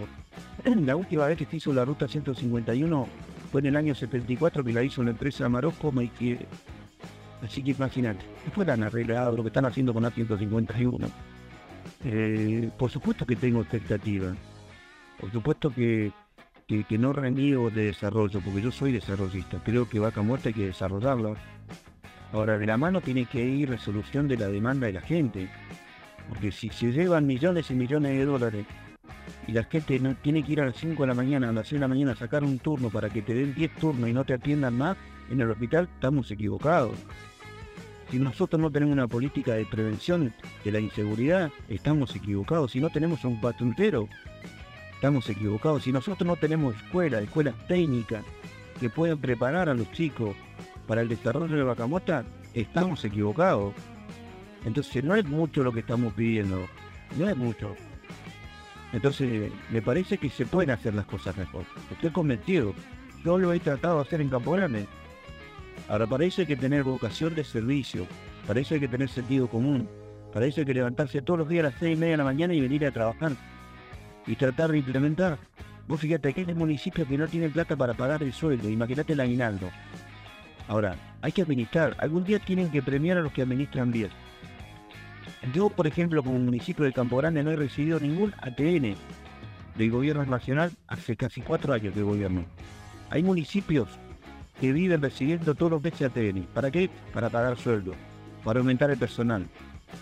Entonces, eso hay que empezar a corregirlo. No lo digo como una crítica, lo digo como una reflexión. Hay que empezar a cambiar si queremos cambiar en serio. Y donde, se empieza a cambiar, primero, por, por supuesto, que la célula familiar, pero los estados municipales, las comunas, lo- lo- las comisiones de fomento, la provincia, la nación, tienen que empezar a cambiar, si no, no tenemos destino. Ariel, te, te agradecemos el contacto y bueno, esperemos que, que se empiece a acomodar esto y podamos este, aprovechar ¿no? esta, esta oportunidad que tenemos ahí entre, enterrada a 3.000 metros de profundidad, que es Vaca Muerta, y poderla poner en valor y bueno, obviamente que impacte positivamente en todas las localidades que, que están este, Ojalá sea y podamos también ir buscando alternativas para cuando esto se termine. ¿Qué quiero decir con esto? Tenemos que diversificar la economía. Tenemos que empezar a pensar en otros proyectos que generen expectativa o que vayan de la mano con Vaca Muerta para que cuando se termine Vaca Muerta, que seguramente nosotros no vamos a estar en vida, la población que viene pueda tener de qué vivir. De eso se trata, de ir buscando, eh, digamos, otra economía que potencie en la región. Y, yo creo mucho en, la- digamos, en, el- tema alimentario. Hay que, hay que hacer alimentos porque el mundo necesita alimentos. Argentina sigue, ti- tiene que volver a ser un país exportador de alimentos porque a nosotros nos sobra tierra, nos sobra agua, cosa que en otros países no hay. Pero bueno, ojalá lo podamos lograr. En esto, mm, justo se me vino a la mente esto que contás, digo, eh, es una mirada general, digo, porque todo este aumento de población exponencial que está sufriendo Vaca Muerta, sin pensar en exportar, ya necesita alimentos. Hoy me decían, eh, ah, en estos días me contaban que tanto Neuquén eh, Río Negro importa. Gran parte no llega, digamos, a, hacer eh, eh, que todos los alimentos que se consumen en las provincias este, se puedan producir en las provincias eh, de la Somos una metrópoli, nosotros somos una región y tenemos que trabajar como región. A mí me encantaría ver nuestra gobernadora, con el gobernador electo, con el gobernador de Neuquén y el gobernador electo, yendo que estemos todos juntos, los intendentes de la región, decirle al gobierno nacional que, que tengan otra mirada, que no sea tan fría esta mirada. Porque los referentes vienen a Neuquén, se bajan en el avión, agarran un helicóptero y van a Vaca Muerta. Ahora no pasan por la ruta donde nosotros transitamos todos los días. Para que vean cómo, ¿sabes cuánto demora, demora una, un- una camioneta, un camión de Dañino a Neuquén Capital? No menos de tres horas. Ni hablar en la hora pico. O a Cipolletti. Esas rutas son interminables. Acá hay colas de un kilómetro. O sea, si viene Basta, viene La Reta, viene Burri, Milley y, y recorren esta ruta, se van a dar cuenta que están, tienen una mirada muy fría. Cuando digo fría, se fijan en, lo, en los recursos que genera Vaca Muerta. Ahora, no se fijan en la necesidad que tiene la gente, que tienen nuestros jóvenes. ¿Sí? Tenemos que capacitar. Vos fíjate que la mayoría de veces las profesionales vienen de otras provincias, vienen de afuera. ¿Por qué? Porque nosotros no tuvimos una mirada en su momento de lo que era Vaca Muerta. ¿Cuánto hace que venimos hablando de Vaca Muerta?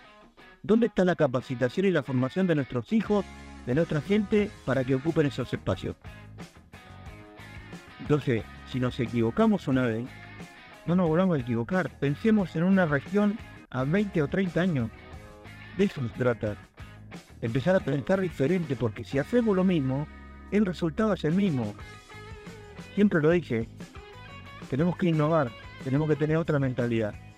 Este es el camino, me parece, y es una, una humilde opinión, ¿no? Ariel, muchísimas gracias por el contacto. Un abrazo grande, muchas gracias. Y estábamos en comunicación con Ariel Rivero, intendente de Campo Grande. Y seguimos con más Vaca Muerta News.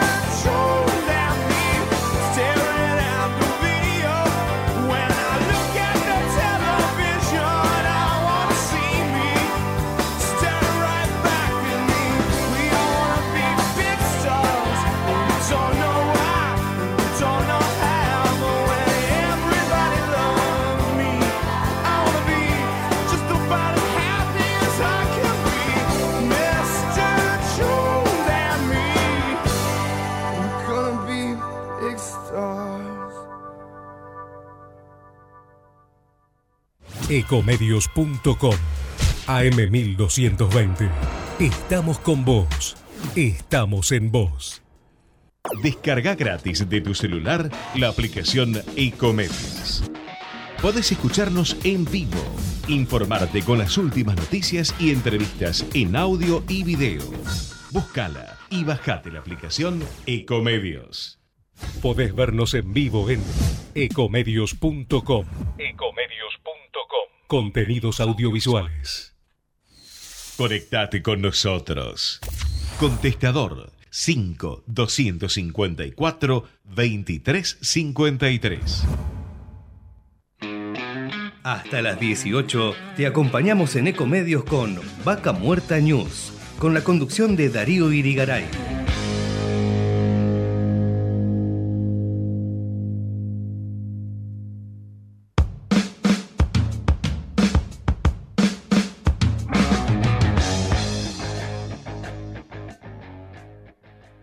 Auspicia Vaca Muerta News. Pan American Energy. ExxonMobil Argentina. Tequepetrol. Shell Argentina. Petrol Sur Energía. Colegio de Ingenieros del Neuquén. Asperue y Asociados. Sindicato de Petróleo y Gas Privado de Neuquén, Río Negro y La Pampa. Río Neuquén, Distrito Industrial. Complejo 1 Chañar. MS Representaciones. SAC, Servicios de Asesoramiento y Capacitación. Inversión Vaca Muerta. CEPEC, Centro Patagónico de Entrenamiento y Capacitación. Datum, Medicina para Empresas. Hotel Cian Guenelén, Vaca Muerta.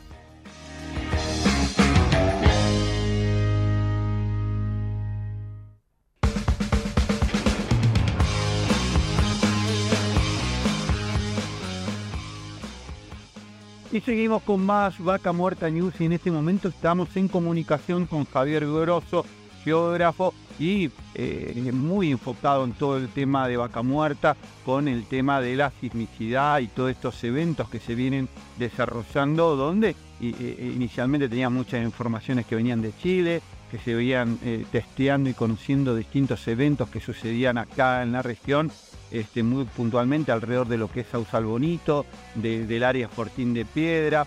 Contanos un poco, y bueno, eh, le damos la bienvenida. Javier, bienvenido a Vaca Muerta News. Darío Irigaray te habla. ¿Qué tal, Darío? ¿Cómo va? ¿Todo bien? Muy bien, bueno, gracias por, por el contacto. Y bueno, queremos que nos pongas un poco en tema. Por ahí, mucha gente por ahí no, no sabe de qué estamos hablando, pues porque no lo vive, no lo sufre, como por ahí la gente de Sausal Bonito que vienen ya desde hace un tiempo con varios eventos sísmicos que se les mueve el piso. Este, gente que a veces tiene miedo, que no la está pasando bien. Bueno, sumado el último evento de donde se subió el, el río Neuquén también. Pero bueno, con respecto a lo sísmico, que es tu tema, que sabemos que lo seguís de cerca.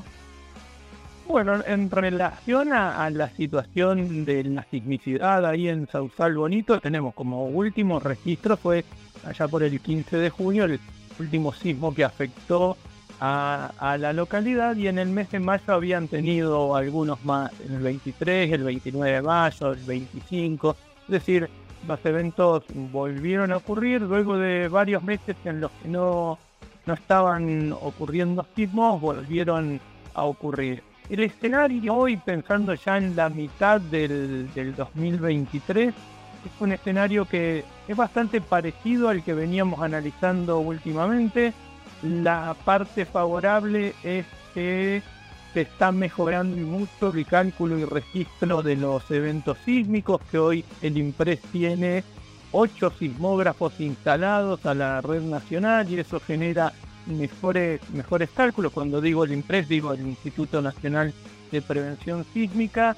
También las operadoras tienen en forma privada, en propios medios, otra red de sismógrafos un poco más amplia. Entonces hoy tenemos ese elemento. La sismicidad, está la comunidad académica y, gran parte de la sociedad ya asume que es una, una sismicidad inducida, ya son las propias empresas las que no lo niegan y el Estado tampoco, ya no lo niega. Entonces los elementos favorables que tenemos son esos. Se ha mejorado mucho el cálculo, la sismicidad sigue estando presente, sigue estando vigente. Los sismos tienen características de ser, si bien son sismos de magnitudes bajas, porque un sismo de 2,6, de 3,2 en escala de Richter es magnitud baja, pero son muy superficiales y eso hace que su intensidad sea elevada. Es decir, esto que mencionabas recién.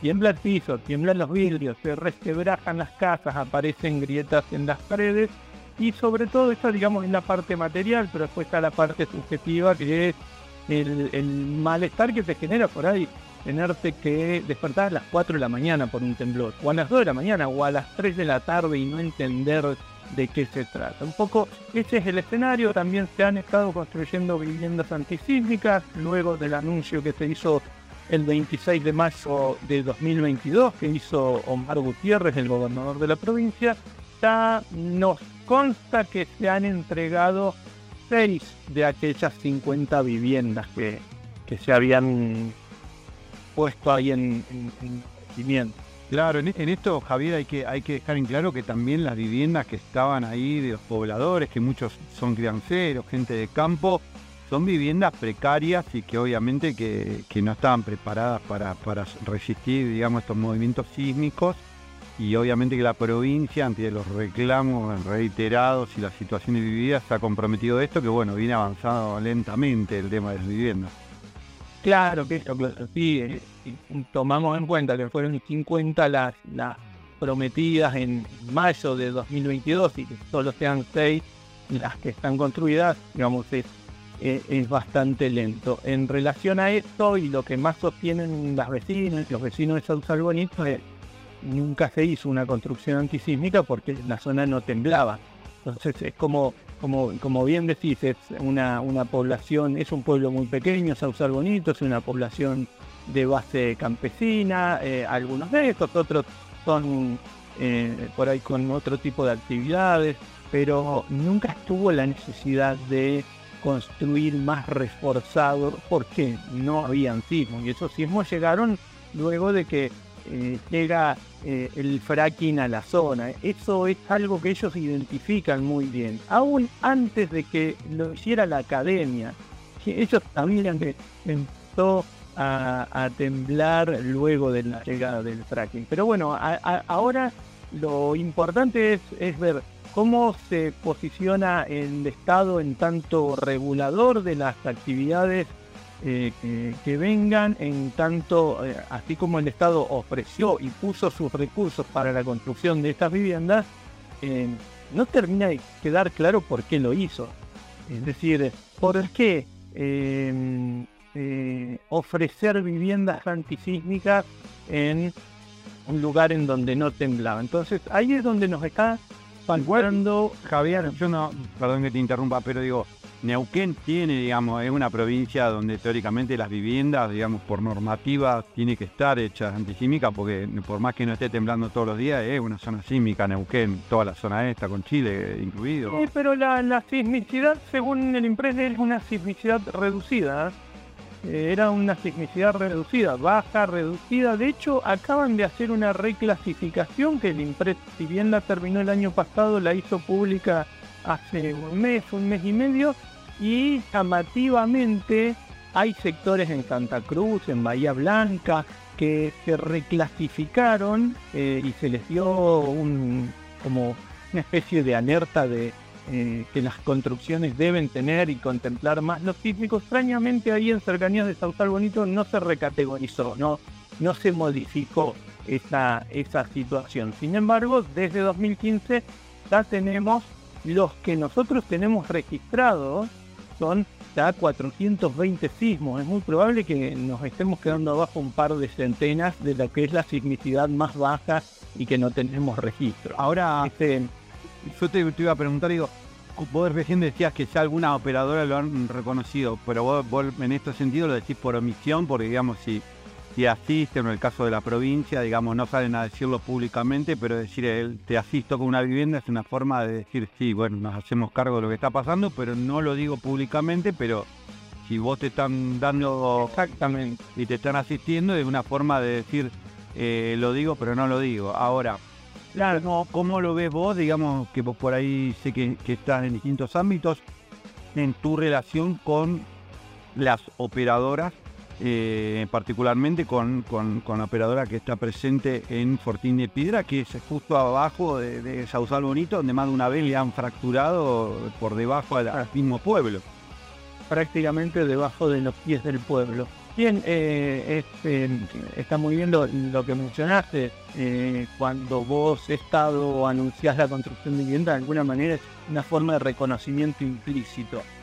Lo que hay de fondo es hoy es un reconocimiento implícito, pero por parte del Estado. Hoy no hay un señalamiento hacia las empresas de una posible y eventual responsabilidad civil frente a esa necesidad de construir una casa nuevamente porque se rompió por, los temblores producidos por el fracking. Entonces, de alguna manera, hoy todavía las empresas están eximidas de esa responsabilidad podríamos tentarnos en pensar que, bueno, todavía entonces se está investigando, todavía falta llegar a las conclusiones, todavía no, no tenemos los datos suficientes para concluir que si las empresas son las que fracturan, entonces tendrían alguna responsabilidad en esa rotura de las viviendas.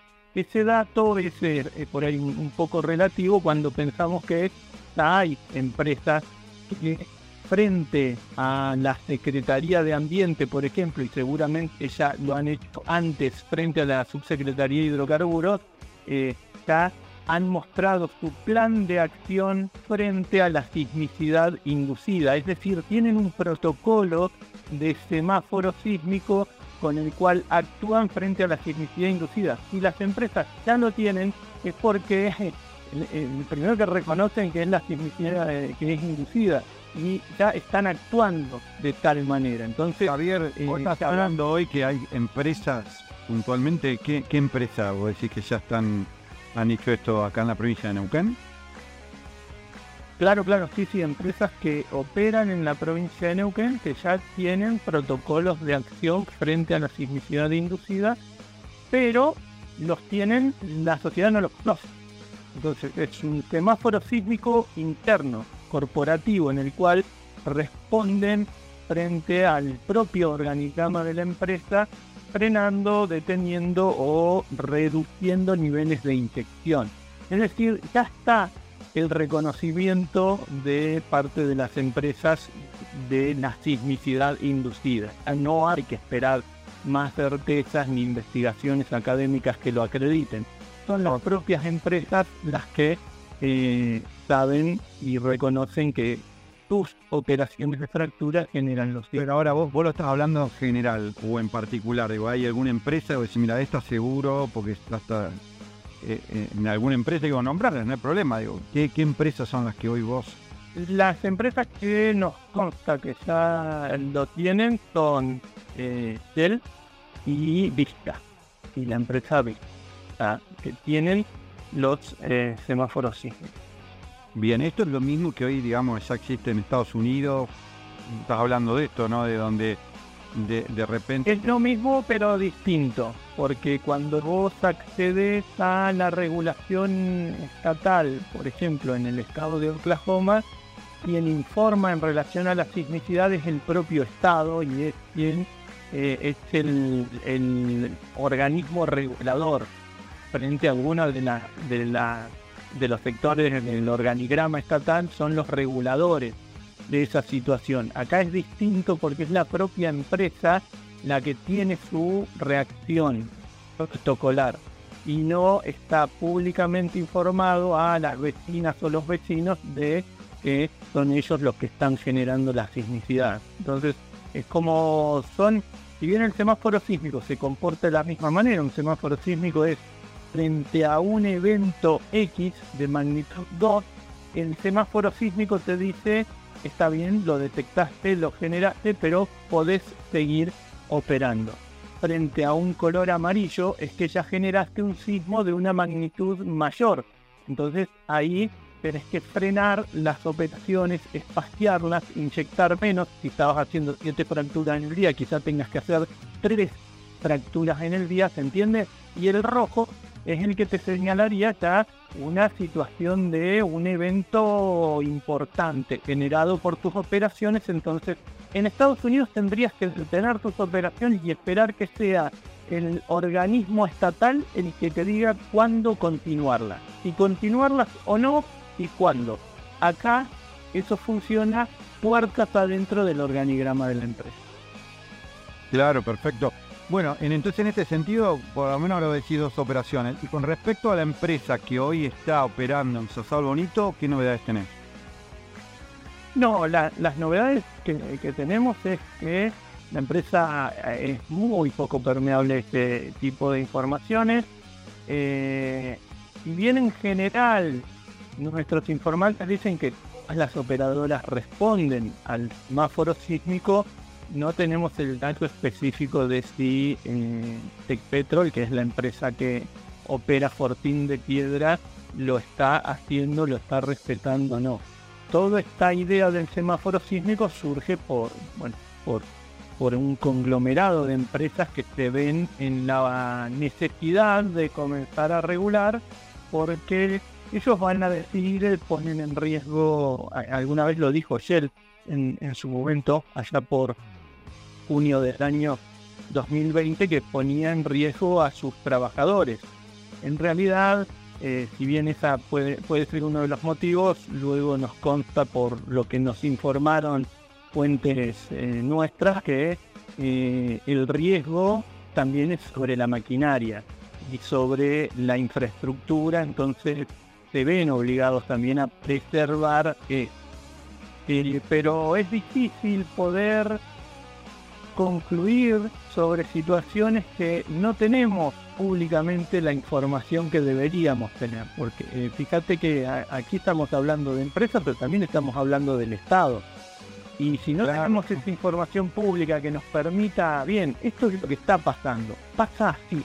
Si ocurre tal sismo, frenamos. Hay un organismo que se encarga y no tenemos esta información es muy difícil para quienes investigamos. Imagínate cuánto más difícil es para quienes viven en Sausal Bonito, que llevan cinco años con sismos y que nunca nadie se acercó a decirles oficialmente esto lo produce el fracking, para que de alguna manera ellos, frente a una nueva etapa de fractura, sepan que en ese mes puede que vuelva a temblar, pero como nunca se, concluyó eso o se le informó debidamente al pueblo y no está en los planes eh, próximos, eh, e, es muy difícil, es muy difícil conjeturar y, sacar de conclusión. oportunamente, discúlpame Javier, pero oportunamente estuvimos en contacto con, con, el presidente de la Comisión de Fomento Sausal Bonito. Le habíamos consultado si tenía diálogo, si tenía, digamos, eh, alguna comunicación como para decirle, che, a ustedes le brindan información como diciendo, che, mañana de tal hora a tal hora vamos a estar fracturando. Por lo menos, aunque decir, mira, la idea no es hacerlo público, pero sí estar en contacto con ustedes para eh, ver si existiera alguna relación, por lo menos estar alertados. Y realmente esto vos eh, por ahí averiguás y decís, sí, en este momento donde ocurrió el sismo, en este momento están fracturando. Y ocasionalmente siempre pasó, inclusive la pandemia eh, claro, se detuvieron los sismos, eh, o donde no hubo operaciones se detuvieron los sismos, eh, o no hubo ningún tipo de movimiento. Fueron 80 días, 80 días sin sismos porque no había fracturas. En el periodo de mayor tranquilidad, digamos, desde el arribo del fracking, desde que empieza a temblar más, la coincidencia espacio-temporal de la, paz geológica, digamos, de la tranquilidad geológica fue durante la pandemia porque o se fracturó muy poquito o no se fracturó, entonces no hubieron sismos. Pero bueno, también vos, vos entendés el tema y, vos corregime si me equivoco, hay una falla que, que se llama la dorsal, que, va desde Cutralcó hasta, prácticamente la cabellera del complejo Cerros Colorados, que también podría generar ciertos sismos, que algunos te dicen sí, las represas también pueden generar ciertos sismos por grandes volúmenes de agua. digamos, como para poner todo sobre la mesa, decir cuáles son todas las posibilidades que tenemos de que esto ocurra, por qué. Ahora, sí, sí, sí, claro. Eh, el, subsuelo, eh, digamos, esa dorsal que mencionas vos, que es la dorsal Winkle, pero después tenés la dorsal de los distribuidos, tenés todo un sistema, no, no es homogéneo el subsuelo, y es importante también interpretar eso. Eh, vos estás induciendo un movimiento de una superficie o un sector susceptible de ser movido. Es decir, esas fallas son sectores de, límites, de quiebres en esa estructura geológica que eh, está esperando algo para moverse o está esperando la acción de la presión natural de millones de años o está esperando una acción espontánea que ocurre durante un mes porque le inyectaste un, eh, un, iba a decir un millón, porque le inyectaste 90 millones de litros de agua y 15.000 toneladas de arena silicia juntas en un solo sector. Entonces, esta, la, la, manera de pensar la significación inducida es esa. Son fallas naturalmente susceptibles de ser impulsadas, susceptibles de ser movidas, puestas en movimiento por estos cambios de presión que, que genera el fracking, pero es correcto, no, no podés dejar de pensar en la estructura, no, eh, no podés pensar independientemente los sismos de la estructura subyacente, porque no tiembla en cualquier lado, tiembla en ciertos sectores donde las fallas están más, más propensas a ser eh, desplazadas, a ser movidas. Esto según lo que yo he charlado y leído, puede, eh, está propensa a que ocurran sismos en esas zonas porque digamos hay como dos, dos este, espacios que se pueden mover, pero puede pasar algo dentro de 100 años. Hoy se estén de alguna manera decir, che, cada vez más seguido, es propenso, sí, es propenso, pero puede pasar cada 10 años, cada 100 años y ahora está pasando varias veces seguidas. Exacto. Pero bueno, eventos ah, como los que ya ha habido de magnitud 5, por ejemplo, pasarían cada decenas de miles de años. Claro. Sin embargo, acá los tenés mucho más frecuentes.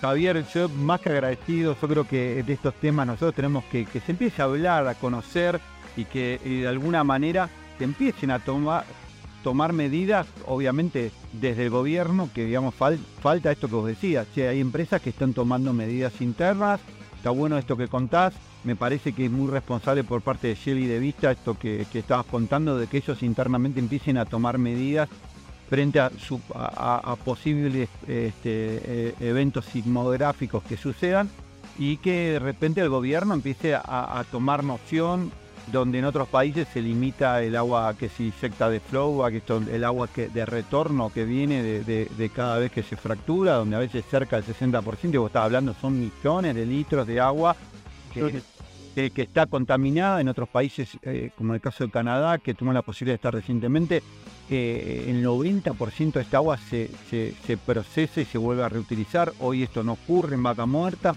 Entonces, bueno, creo que hay muchos temas para ir poniendo sobre la mesa. Obviamente que a veces todos estos análisis son también análisis económicos, porque no es gratis procesar el agua, es más fácil inyectarla en un pozo, pero bueno, también tenemos que pensar en esto, en una vaca muerta que sea eh, sostenible en el tiempo, pensando que nosotros vamos a seguir viviendo acá en estas tierras y queremos que, se pueda seguir viviendo en paz y en armonía y que, cuidemos toda esta bendita tierra que tenemos. Sí, claro, claro, claro. La, la, regulación estatal y la participación estatal en el proceso es clave. Vaca Muerta hoy está despegando, está a un 7%, a un 8%, y los volúmenes de generación de residuos de una vaca muerta, donde todo un contexto global indican que es, muy probable que la Nor Patagonia pase a jugar cada vez más fuerte en el esquema internacional de los hidrocarburos y el nacional o el sudamericano, es importantísimo la gestión de control sobre el ambiente, pero muy importante, el Estado no puede mirar o estar esperando a ver qué le dicen las operadoras que van a hacer. El Estado tiene que estar ahí controlando porque todo esto ocurre al lado de un río, en una cuenca hidrográfica y al lado de un río del cual vivimos 900.000 personas. Eh, si algún evento deviniera en un proceso de contaminación masivo de ese cauce del cauce del río, eh, pondría en riesgo muchas etapas, muchas actividades eh, en todo el Alto Valle de Río Negro y del Neuquén. Javier, muchísimas gracias por el contacto. No, no, a ustedes, Darío, como siempre. Muchas gracias. Y estábamos en contacto con Javier Gross, geógrafo, para hablar de estos episodios que se están generando aquí en la provincia del Neuquén en torno a todo lo que es el desarrollo de Vaca Muerta. Y seguimos con más Vaca Muerta News. Y como siempre digo, qué rápido que se pasaron estas dos horas. Y bueno, ya llegamos al final de Vaca Muerta News Radio. Y por supuesto no quiero dejar de agradecer a todos los que hacen posible este programa, a nuestros auspiciantes, al equipo de producción con Santiago Po, Horacio Viascochea, Juan Díaz, Ramiro Díaz, Federico Peralta, Gustavo Gajewski, Nicolás Rodríguez, Alejandro de la Rosa, Julio Paz y a la voz de nuestros auspiciantes, la señorita Ale Calquín. Y obviamente también a ustedes que están ahí del otro lado. Y nos encontraremos aquí en siete días en esta misma frecuencia. Soy Darío Brigaray y les agradezco como siempre su grata compañía.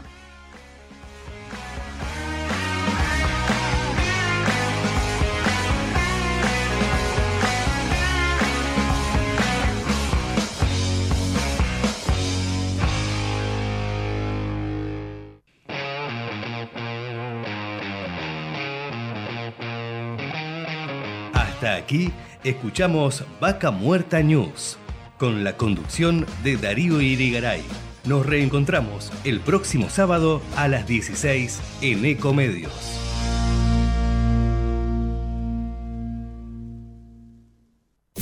Desde Buenos Aires, transmite LRI 224, AM 1220, Ecomedios